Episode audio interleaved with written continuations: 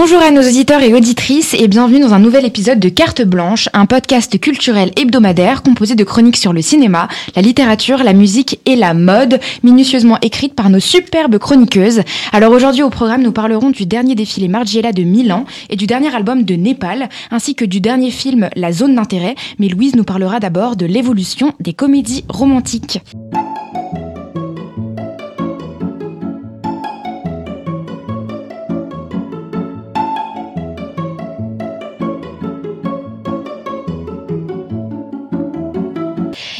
Alors étant donné qu'hier c'était la Saint-Valentin et que ça mis un peu dans un mood à regarder des films d'amour, je me suis dit que ça serait cool de vous faire une brève histoire de l'évolution de la comédie romantique. Les comédies romantiques ont longtemps été un pilier de l'industrie cinématographique, offrant un refuge souvent réconfortant aux spectateurs à travers les décennies. Ces comédies sont souvent réduites à leur fonction de divertissement et ignorées par les critiques, qui n'y voient pas un objet culturel pertinent ou digne d'attention. Et pourtant, sous leur surface légère et ludique, ces films ont, également servi de miroir aux évolutions sociales et culturelles de chaque époque, avec par exemple l'évolution du regard sur les relations amoureuses ou sur la femme.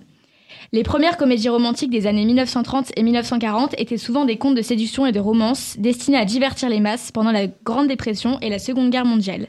Ces films, incarnés par des icônes dans les codes de beauté du moment, mettaient en scène des intrigues sophistiquées, des dialogues enjoués et des finales heureuses, offrant un répit bienvenu à une époque marquée par l'incertitude et le désespoir. Il y a par exemple le film New York-Miami. C'est d'ailleurs ce film qui va établir euh, de nombreux standards qui vont être repris par les, comédies romantiques, euh, notamment le concept de l'antagonisme initial entre les deux protagonistes qui évoluent vers l'amour, ou encore la romance entre les personnages issus de milieux sociaux différents. Cependant, à mesure que les années passaient et que la société évoluait, les comédies romantiques ont également changé. Dans les années 1960 et 1970, l'émergence du mouvement féministe a apporté une nouvelle perspective aux films romantiques, mettant en avant des personnages féminins plus forts et plus indépendants. Par exemple, Annie Hall de 1977 de, Woody Allen, qui suit la relation entre Alvy Singer et Annie Hall, où Annie est une jeune femme totalement indépendante et excentrique. Les années 80 et les années 90 ont vu l'épanouissement des comédies romantiques à grand succès, souvent caractérisées par des intrigues prévisibles et des personnages plus stéréotypés, parmi elles Love Actually ou encore Coup de foudre. Je sais pas si vous en avez déjà vu. Euh, oui, bah oui, bien sûr. classiques. Euh, au cours de ces dernières décennies, les, les, comédies romantiques ont continué à évoluer pour refléter les changements sociaux et structurels. Des films comme Love Simon ont abordé les thèmes LGBTQ+, tandis que des films comme Les Jeunes Amants racontent l'île naissance d'une femme de 70 ans avec un homme qui en a 45.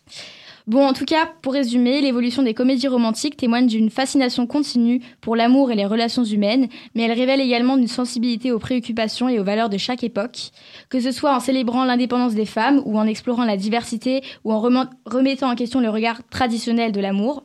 Euh, donc, euh, les filles, est-ce qu'il y a des comédies romantiques qui vous ont marqué bah moi un peu cliché, j'ai envie de dire La La Land pour moi c'est un Ah ouais, j'avoue. Je crois que je l'ai vraiment vu 14 fois alors. Je l'ai jamais vu. Non, je te jure, j'ai vu des extraits. Je voir mardi au cinéma mais non. Ah non, mais là il faut plein. Mais je sais, je sais. Là, il faut. C'était plein. Ah, tu y étais? Non, non, mais euh, Flavie, il était, mais ah c'était mais rempli. Ils ont dû rajouter une autre séance tellement il y avait de oh, monde. mais non. J'imagine en vrai. Ça donne trop envie. Moi, j'ai regardé une, une série là qui est euh, romantique, mais c'est pas euh, cliché du tout. C'est Un jour. Je sais pas si vous l'avez vu. Non, c'est sur Netflix. Et c'est trop bien. Chaque épisode, en gros, parle. En gros, c'est une, une histoire d'amour sur plusieurs années. Et ça parle, genre c'est euh, le 15 juillet, tout, enfin dans d'autres années, et c'est vraiment trop bien. J'ai trop kiffé. Ok, une petite recommandation. Je vous conseille, voilà. Ok, trop bien. Et ben pour ma part, euh, Call Me by Your Name, c'est un classique. Grave. Ah, en plus, tu parlais euh, de la représentation de la communauté LGBT, donc là, bah, carrément, ouais. clairement. Ok, bon, on va rester dans le thème du cinéma avec Mathilde qui va nous parler de Zone d'intérêt. Le film de Jonathan Glazer avait reçu le prix de Cannes en 2023 et se fait connaître du grand public depuis la fin janvier. La Zone d'intérêt est inspirée du roman de Martin Amis et met en scène le commandant nazi Rudolf Heuss, visant paisiblement avec sa femme et ses enfants dans une grande maison, séparée par un mur, mais pas n'importe quel mur, puisque c'est le mur du camp de concentration d'Auschwitz. La grande caractéristique de ce film, c'est qu'il a été tourné juste à côté de l'ancien camp d'Auschwitz, plongeant les acteurs et l'entièreté de l'équipe dans une atmosphère angoissante, une atmosphère qui a été retranscrite, je trouve, brillamment dans la captation. Alors c'est un film qui est très déstabilisant, qui met en avant un couple bourgeois qui, même conscient de la situation, décide de ne pas prêter attention ou plutôt d'en être totalement conscient. Étant très précis dans la reconstruction historique, le film s'apparente presque à un documentaire. Le réalisateur Jonathan Glazer a énormément exploité le plan fixe, disposant huit caméras dans l'ensemble de la maison et laissant les acteurs se l'approprier. Les, acteurs pardon, ont donc joué sans équipe technique à la manière d'une télé-réalité. Et en plus des plans fixes à gogo, le réalisateur n'a produit aucun gros plan, seulement des plans très larges qui nous empêchent presque de distinguer les contours des visages. Et c'est voulu, car en fait, ce qui va nous interpeller, c'est le hors-champ. C'est en fait ce qu'on ne devait principalement pas voir, et c'est ce qu'il voulait pas montrer. Dans la zone d'intérêt, on voit jamais la réalité des, des camps, mais en fait on la comprend, que ce soit par la fumée des cheminées à l'horizon, les cris lointains qu'on perçoit lorsque les enfants s'amusent dans le jardin, ou encore la rivière polluée par les cendres des déportés lors d'une après-midi baignade en famille. Sandra Hüller s'exprimait récemment sur Combini et affirmait éviter normalement ce genre de projet qui nécessite un recul énorme et une difficulté aussi, en tant qu'allemande, d'incarner des personnages qui auraient pu être en fait leurs grands-parents. Maintenant, je passe à la musique. Quant à elle, elle s'apparente à des bruits de trous noirs ou de l'idée qu'on pourrait se faire un peu de l'enfer. Et elle occupe une place pesante, notamment dès, les premières secondes du film, posée sur un fond noir pendant plus d'une minute. Notez qu'il est assez rare quand même dans un film de mettre en avant le côté de l'oppresseur, car souvent vu comme immoral, on parle souvent de banalité du mal à propos de ce film, mais c'est, je pense, ce qui rend ce film si angoissant, de par son absence d'émotion retranscrite et d'empathie. Pour moi, globalement, c'est pas un film qu'on apprécie, mais c'est un film qui nous instruit quant à l'horreur de la Shoah et des monstres qui l'ont initié. C'est un film globalement sur l'ignorance en général qui nous permet de rester dans notre petit confort et on pourrait éventuellement le rattacher à l'actualité et à l'ignorance de certaines grandes puissances mondiales de, devenant drôlement aveuglées quant aux conflits mondiaux.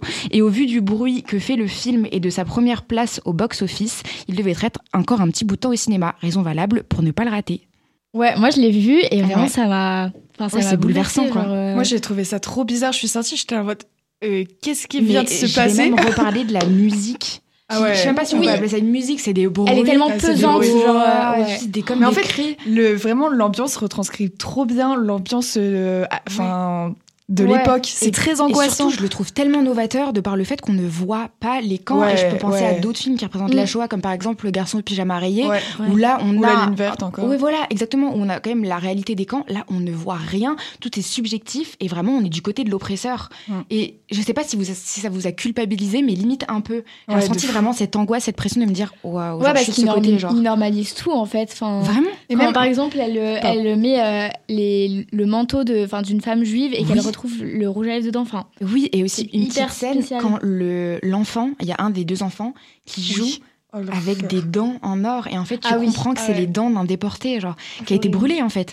Et c'est horrible. Mais, euh, moi je me demandais comment les acteurs pouvaient dire oui à ce film. Vraiment je me suis posé la question. Non non mais parce que c'est horrible. Et euh, sinon c'est quoi une zone d'intérêt? Ah, une zone d'intérêt, oui. Alors en fait, le titre, il va faire référence à, euh, le, au périmètre de 40 km qu'il y a autour du camp d'Auschwitz. C'est vraiment un terme historique en fait. Ah, et je le savais pas, et je l'ai appris et, voilà, d'où le titre. Ok. Bon, changeons de sujet et maintenant on passe à Manon qui va nous parler du dernier album de Népal. Et oui, pour cette chronique, euh, j'ai pas voulu parler d'actualité. En fait, je voulais faire une chronique qui analyse euh, un album qui m'a marqué et euh, pour moi, c'était euh, évident. Sa manière de voir le monde, qui est retranscrite dans ses sons, ça m'a tellement bouleversée, tellement bouleversée que je me suis fait tatouer euh, le nom, oui, le nom de l'album. Donc, je me suis replongée dans cet album et l'album n'est autre qu'Adios Bahamas de Népal. Donc, sans plus attendre, passons dans l'analyse du projet. Donc l'intro est en japonais, mais je l'ai traduite. Enfin, merci Genius d'exister, j'avais la traduction directement. Et déjà dès l'intro, ça annonce la couleur. On sort de l'eau. C'est le premier son qu'on entend quand on écoute le projet, et ça correspond bien aux paroles dites en japonais. Il décrit Népal en vacances sur une île déserte, en train de réfléchir à la condition de l'homme. Et à la fin, il nous dit, tout en contemplant la mer, il se dit qu'il fallait dès maintenant avancer de nouveau. Donc nous partons bien à l'aventure de toutes ces réflexions sur l'homme avec un grand H qu'il va nous délivrer tout au long du projet. Le deuxième morceau s'appelle Ennemi, partie 2, en featuring avec un rappeur suisse, Dime. Le refrain fait Essaye pas de te battre avant de connaître ton ennemi. Cela vient d'une phrase d'un général chinois Sun Tzu qui disait Connais ton ennemi et connais-toi toi-même. Et nous remarquons bien que dans l'album, L'ennemi dont parle Népal est le système, le système capitaliste euh, plus précisément, dans lequel nous sommes. Faire de l'argent pour faire de l'argent, accumuler de l'argent alors qu'on ne va pas s'en servir, on va partir sans jamais avoir utilisé nos économies ou quoi que ce soit. Et euh, on en veut toujours plus. On, est toujours dans cette quête de l'argent, etc. Et il parle aussi au rappeur. Il a une phrase qui dit Bélec a pas te prendre une prune au studio. C'est-à-dire qu'à force de regarder les chiffres, en fait, les musiques, ils vont au studio pour juste créer une musique qui va leur rapporter de l'argent et pas simplement pour le travail, pour la passion de la musique. Donc voilà, c'est euh, c'est une mise en garde qu'il fait contre les artistes. Et je reviens aussi sur sa manière de partager sa musique. Donc avant son décès, euh, ces musiques étaient disponibles sur, euh, que sur son site web. Elles étaient gratuites. Donc lui ne faisait pas sa musique pour gagner de l'argent, il faisait vraiment par passion pour, pour la musique. Et c'est ce qu'on retrouve aussi dans le titre d'après qui est en face en featuring avec Nekfeu. Le quatrième morceau qui est Trajectoire, qui est mon morceau préféré de l'album. Et en fait, dans, cette, euh, dans ce morceau-là, nous sommes sous la pluie et il nous emmène en balade dans une remise en question. Ici, nous retrouvons beaucoup la question du temps, surtout dans le premier couplet, le temps que l'on a sur Terre. Il a une phrase qui dit Chaque action, un grain dans le sablier qui t'est imparti. Pardon. Il est compté, donc pourquoi être négatif? Pourquoi ne pas vivre le moment présent? Et le refrain est synonyme de tous ces questionnements. Il est basé sur une anaphore C'est quoi la vie si? Où la réponse se trouve dans la question. Ici, il nous délivre ses essentiels pour, euh, pour lui, pour se sentir vivre. Et, et, euh, et, euh, et, pourquoi la vie mérite d'être vécue pour lui? Et même ne pas rester passif en sachant tout ce qui se passe dans le monde. Il a une phrase aussi qui dit Certaines choses se passent sous ton nez ou d'autre côté du monde, plutôt mourir vraiment que de raisonner en foutu zombie. Et c'est une phrase qui résonne d'autant plus dans le contexte dans lequel on est aujourd'hui. En fait, si je peux résumer ce morceau, c'est que notre moment sur Terre est compté, donc pourquoi pas profiter et pas se soucier des futilités de la vie sans ne jamais oublier les autres qu'on n'est pas tout seul sur Terre. Ensuite, euh, le son Vibe en featuring avec Sheldon est le morceau euh, qui représente bien la vision de Népal. Être laxiste, donc être indulgent, tolérant. Et ça s'inscrit dans la Lax Vision, aussi appelée les Galaxistes, qui est un collectif que Népal a fondé avec ses gars, qui, euh, dont Sheldon en fait partie. Donc c'est pour ça, c'est un petit clin d'œil euh, qui sont en featuring dessus et tout. Donc voilà. Euh, le morceau qui suit, intitulé Lemonade, en fait, ce son, il vient d'un adage anglophone qui dit When life gives you lemons, make lemonade. En gros, ça veut dire que peu importe ce que la vie te réserve, tu peux l'utiliser, tu peux tout utiliser, tu arriveras dans tous les cas à ton but. Et c'est un message d'espoir que nous propose ici Népal. Là-bas, pour le morceau suivant, je vais vous donner une phrase du refrain, ça va être plus simple. Euh, je brasse dans une mare de pétrole, pas envie de répondre à des ordres. Et cette phrase, elle veut tout dire. Ça signifie que Népal, il évolue dans un environnement sombre et froid comme le, comme le pétrole, pardon. Le verbe brasse est là pour montrer qu'il a besoin de s'en échapper. Mais en fait, avec tout l'album, tous les sons, on comprend qu'il n'a pas besoin de s'échapper son quotidien. En fait, il nous dit que euh, enfin de son quotidien froid et triste, il vaut mieux apprendre à être heureux dans cet environnement froid et euh, sombre. Et c'est pour ça ne plus attendre en gros les vacances pour être heureux. Et c'est pour ça que son album s'appelle Adios Bahamas, parce que adios aux vacances aux Bahamas, genre. Donc voilà. Euh, le morceau suivant que je pense que vous devez connaître, c'est Sundance. Le titre fait référence au festival de Sundance, qui est un festival de films américains dans lequel il se passe pas souvent grand chose, et il y compare sa vie. Dans le refrain, il reprend une phrase de Jean-Paul Sartre qui dit L'enfer c'est les autres, où il explique que pourquoi se comparer aux autres en sachant que l'enfer c'est les autres, autant être soi-même, et tout ça sur une prod éclairée, si je peux dire ça. On dirait une sorte de sifflement, et quand on siffle, c'est souvent quand on est heureux. Donc c'est un petit tuto pour être heureux pour moi. Millionnaire, qui est le son suivant en featuring avec Dooms, avec qui il forme le groupe Two Things, est un morceau qui nous met en garde sur l'apparence des gens qui sont trompeuses. Dans le refrain, il dit Le matin, je me réveille comme un millionnaire, le soir, je m'endors en fœtus comme un toxico. Donc, tout simplement qu'une personne peut en cacher une autre. Et euh, passer au-dessus des apparences que l'on retrouve aussi dans le morceau qui suit, euh, Sans voir en featuring avec 3010. Crossvader, le son suivant, est un son un peu comme Vibe que j'ai décrit plus haut, donc qui prône le laxisme, etc. Donc je vais pas trop m'attarder dessus. Et enfin, le dernier son de l'album, Daruma. Est-ce que vous savez ce que c'est un Daruma ou pas? Non. Du tout. Bah, ça me dit un truc, mais euh, explique, eh bien, c'est une figurine japonaise qui a la forme d'un moine bouddhiste. Et en gros, quand tu achètes un daruma, tu as un rêve et si tu veux qu'il soit et que tu veux qu'il soit exaucé. Et c'est à ça que sert un Daruma. Donc dans ce titre, Népal y reprend un peu tous les thèmes qu'il a évoqués dans cet album, et c'est un peu comme un souhait, que le monde soit meilleur et plus laxiste, un peu comme lui. Et que ce titre, pour moi, soit mis en dernier, c'est... Euh... Enfin, c'est pas un hasard, c'est qu'il a mis tous ses titres dans le même thème, enfin tous les titres dans ce Daruma, pour que tout, toute sa vision soit exaucée. Bon voilà, j'ai fini mon analyse. Elle est très dense, mais j'ai tellement de trucs à dire et même d'autres choses à mentionner, comme le fait que beaucoup de son albums sont inspirés du livre Siddhartha de Hermann Hesse. Et c'est un artiste tellement complexe qui a une vision très précise de la vie qui est pour moi est un idéal à atteindre. Enfin, c'est génial d'être arrivé à ce point-là. Donc euh, voilà. C'était trop bien. Putain, incroyable. Bravo meuf. Vraiment, c'était trop bien. Ah ouais, vraiment. Bah voilà. Putain, mais hyper intéressant. C'était happé, genre. Putain, hyper intéressant. C'est un philosophe, je kiffe. Ouais. Et euh, bah, c'est un album posthume, donc il est sorti après son décès, 11 ah jours après son décès. Donc euh, voilà. Ok, bah, écoute, hyper intéressant, mais hyper philosophique. J'adore. J'adore sa vision. Ah ouais, vraiment, moi aussi. Putain, en fait, il manifeste de ouf, en fait, avec tous ses projets. Oui, vraiment, et il s'inspire énormément de la religion euh, bouddhiste, etc. Et euh, c'est trop intéressant, vraiment. Et j'ai pas tout dit encore parce qu'il y a tellement de trucs à dire. C'est inarrêtable. Hein. Mais c'est fou. Vraiment, moi, j'adore sa vision et j'adore sa manière de voir les choses. Ça m'a vraiment prise au cœur. Et en fait, plus j'écoute aussi l'album, plus je me rends compte de certaines choses qu'il disait avant que je comprenais pas quand je l'écoutais. parce qu'il est sorti en 2020, l'album. Ok. Donc, euh, bah, t'as le temps de grandir et d'écouter d'autres choses. Et enfin, bref. Voilà. Ok, bah, merci beaucoup pour son analyse. Et on va finir sur une petite touche mode avec Jeanne qui va nous parler du dernier défilé Margiela à Milan. En effet, tout en légèreté, je vais vous parler du défilé Margiela de la Fashion Week de Milan et euh, des commentaires, des critiques euh, qu'on a pu entendre à son sujet, un peu d'histoire, etc. Donc, intitulé Artisanal, ce défilé de haute couture printemps-été 2024-2025 euh, est imaginé par John Galliano. Donc tout d'abord, il faut que je vous parle des décors. Donc la salle, si je veux un peu vous plonger dedans, elle ressemble à moitié à un décor de théâtre, à moitié à une salle de réception un peu vintage. On retrouve un peu un sentiment, euh, un, ouais, un sentiment d'intimité. C'est un peu intimiste, euh, du sensuel, un peu de liberté, un peu. Tu te retrouves là-bas, t'es un peu un oiseau de la nuit, un petit peu, un petit peu comme ça, voilà. Quant aux vêtements, on peut penser à des costumes d'époque avec beaucoup de silhouettes exagérée, autant féminine que masculine, habillée, déshabillée, avec des jeux de transparence et des effets trompe-l'œil. Donc Galliano, il ramène ces silhouettes outrancières de nos jours à leur nature sauvage et sexy de l'époque, à l'aide de corsets, de plastique et de prothèses.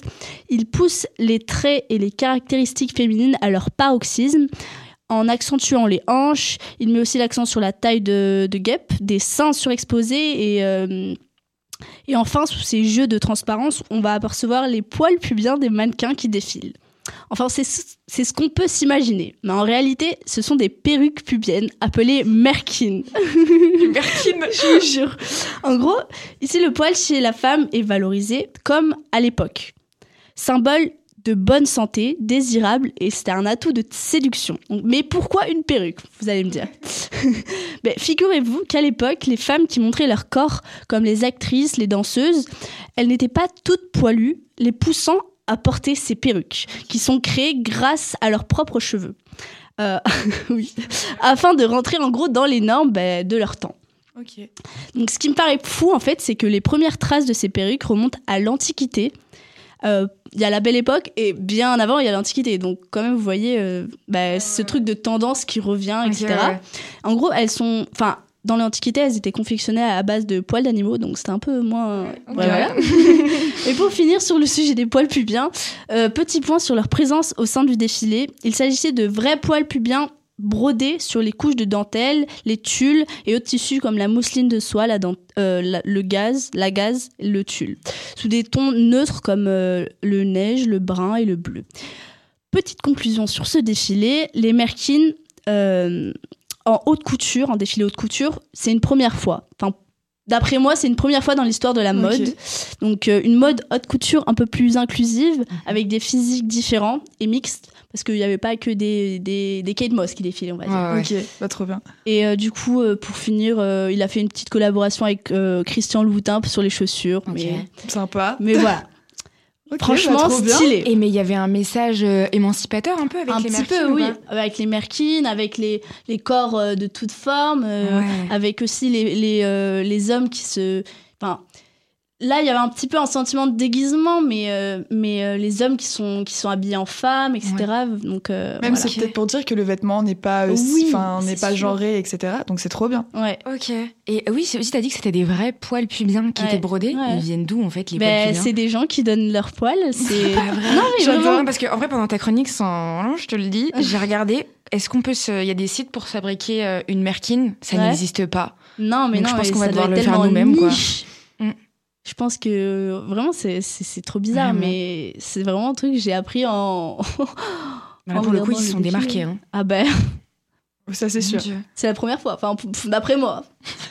Depuis la belle époque. bon, ok, merci Jeanne pour ta chronique. Et on finit sur une petite recommandation.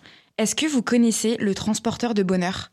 Dites-moi Oula, que vous connaissez. pas- Ah non. Pas sur du tout. Instagram, sur les réseaux, vous avez pas vu? Bah, non, pas, pas du du tout. C'est Femi. C'est un. Je, je, je pourrais même pas vous dire son parcours. C'est un homme habillé mais de toutes les couleurs qui se balade en overboard dans Paris avec une valise et une enceinte. Ah, je crois Qui s'arrête Souvent devant les terrasses ou les places, Oui, ou les vois, publiques et il fait danser tout le monde. Mais Oui. j'adore. Juste allez voir, je vous le conseille euh, aussi à nos auditeurs, le transporteur du bonheur sur, sur n'importe quel réseau, c'est juste une dose de dopamine Ouais, ouais. incroyable. Et la semaine dernière, on vous avait déjà recommandé les balades grosso modo, donc la double dose, euh, double dose de dopamine, euh, je vous le conseille euh, beaucoup. Et bah génial. Bon voilà tout le monde, merci à toutes pour vos petites chroniques et merci beaucoup de Bah, nous merci. avoir écoutés. Et n'hésitez pas à nous faire vos retours sur notre Instagram, carte blanche-du-bas podcast. On espère que ça vous a plu et on vous dit à la semaine prochaine. Ciao, ciao.